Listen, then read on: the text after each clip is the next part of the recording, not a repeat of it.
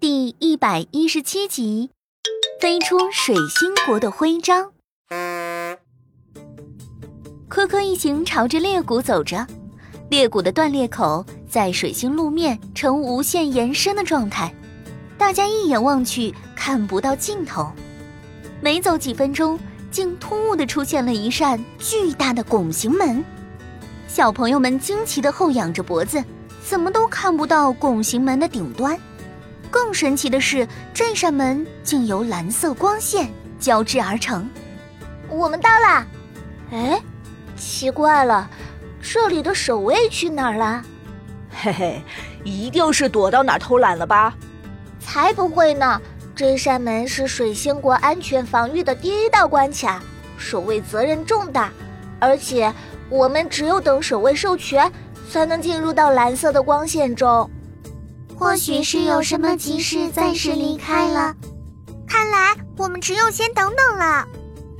大家正说着，突然发现拱门的蓝色光线产生了剧烈波动，还没等大家反应过来，门里已经走出好几个人。他们眼睛又圆又凸，就像是有两颗乒乓球贴在了眼眶上。迈瑞克叔叔，月星星开心的向一位胸口别着徽章的人跑去。哎，月星星，你怎么突然来了？他们，是你的朋友。接着，月星星为大家做了介绍，并将来此的原因告诉了麦瑞克。于是，小朋友们了解到，麦瑞克叔叔就是水星国的管理者。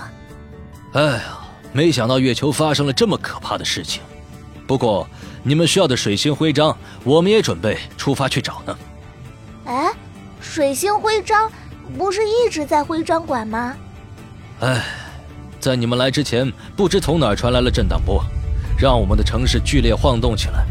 这水星徽章就像是被激活了能量一般，突然光芒四射，飞出了徽章馆，冲向了水星表面。现在我们正打算去搜寻它呢。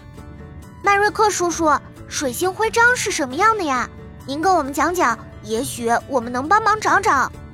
水星徽章就是我胸前佩戴的样子。麦瑞克一边说着，一边将徽章取了下来。大家这才看清，那枚徽章正是一个缩小版的水星。哎，水星徽章有两个？哦，不是，每一个行星管理者都会佩戴跟行星徽章一模一样的复刻徽章，但是这枚复刻的徽章并没有赋予真正行星徽章的能量。麦瑞克先生。请问您现在有什么搜寻方向吗？如果有，可以告诉我们。